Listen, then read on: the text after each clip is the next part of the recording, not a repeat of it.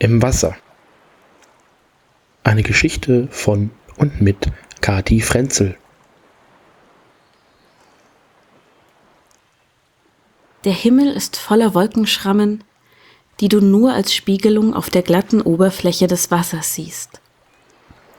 Seit einer Stunde stehst du bis zum Kinn im See, atmest so flach, dass kein Kräuseln zu sehen ist, rührst dich nicht. Libellen und Mücken schwirren vorüber. Die aufdringlicheren verscheuchst du mit einem Blinzeln, unerwartet ob deiner Reglosigkeit. Du spürst kleine Fischchen an dir vorbeischwimmen, das hektische Schlagen ihrer Schwanzflossen, wenn sie dich berühren und erschrecken, weil du doch kein Stein, keine Alge, kein ertrunkener Baumstamm bist.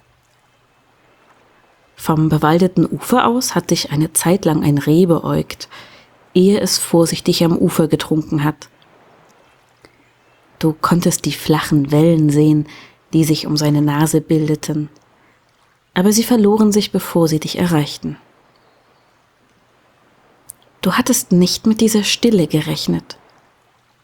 So weit draußen im See hörst du das leise Knacken der Bäume nicht, nicht das Rascheln kleinster Tiere im Unterholz, kaum das Surren der Insekten, wenn sie vorbeihuschen. Dafür spürst du das Wasser strömen. Vom Leben darin aufgerührt umspült es dich. Kältere und wärmere Ströme ziehen in der Tiefe um deine Knöchel. Das hattest du nicht gewusst, dass es in diesem See so viele Strömungen gibt, so viel Leben.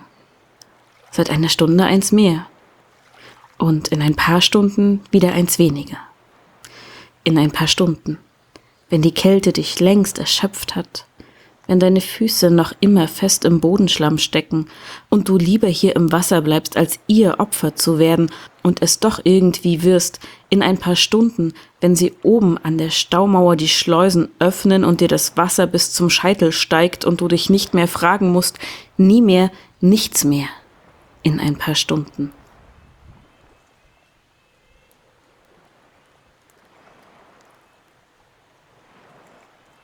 Diese Geschichte entstand im Rahmen der Aktion Weltuntergang des Geschichtenkapsel-Podcastes.